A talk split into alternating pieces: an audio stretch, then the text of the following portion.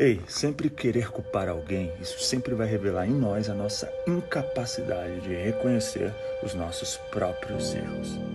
Você sabe que todo, nessa, todo caçador de culpados ele nasce quando essa incapacidade toma conta dele, de reconhecer os seus erros e aí ele começa a se achar melhor que a pessoa. Ou ele acha que os erros dele dele é menor que o dos outros.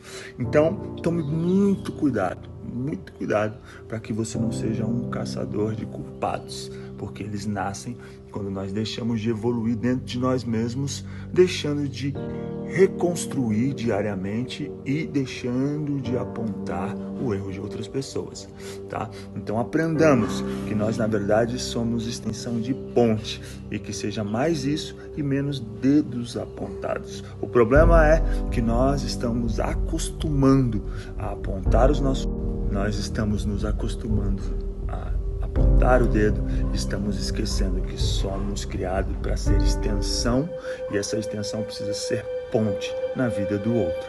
Então é mais, é mais sobre você estender a mão e menos sobre querer achar culpados ao tempo inteiro, entende? Então a dica de hoje é: caçadores de culpados sempre, sempre vai nascer quando nós perdermos a nossa capacidade de reconhecer os nossos erros e pedir desculpa, pedir perdão e falar: não, eu realmente estava equivocado. Então você para de apontar, porque, gente, na moral, quem muito aponta é porque muito apronta. Um beijo no coração.